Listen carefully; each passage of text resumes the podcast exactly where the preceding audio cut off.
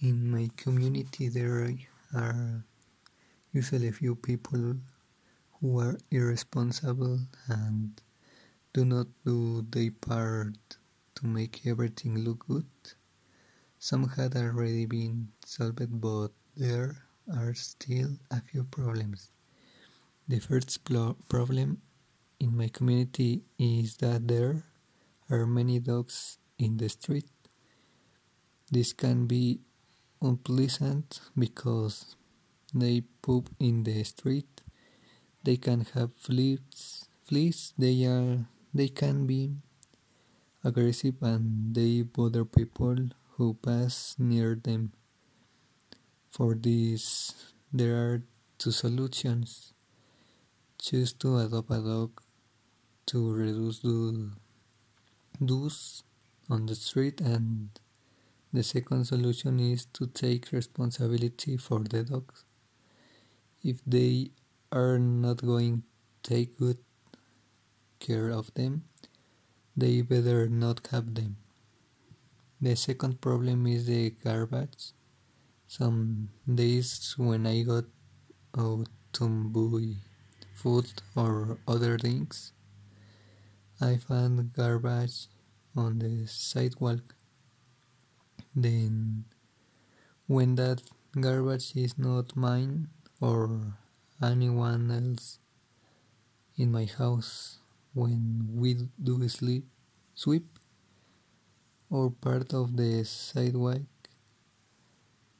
so that it is clean and not unpleasant to walk. The third problem is the clogged drains. Several networks are used to drawing their garbage into the drains or the poops or their pets. When I, it rains, the water cannon pass through the drains that are full of garbage. What they should do is collect the poop from your pets and deposit them in a garbage can. The garbage should be kept only they reach their homes and throw it the, in the cat. The fourth problem is insecurity.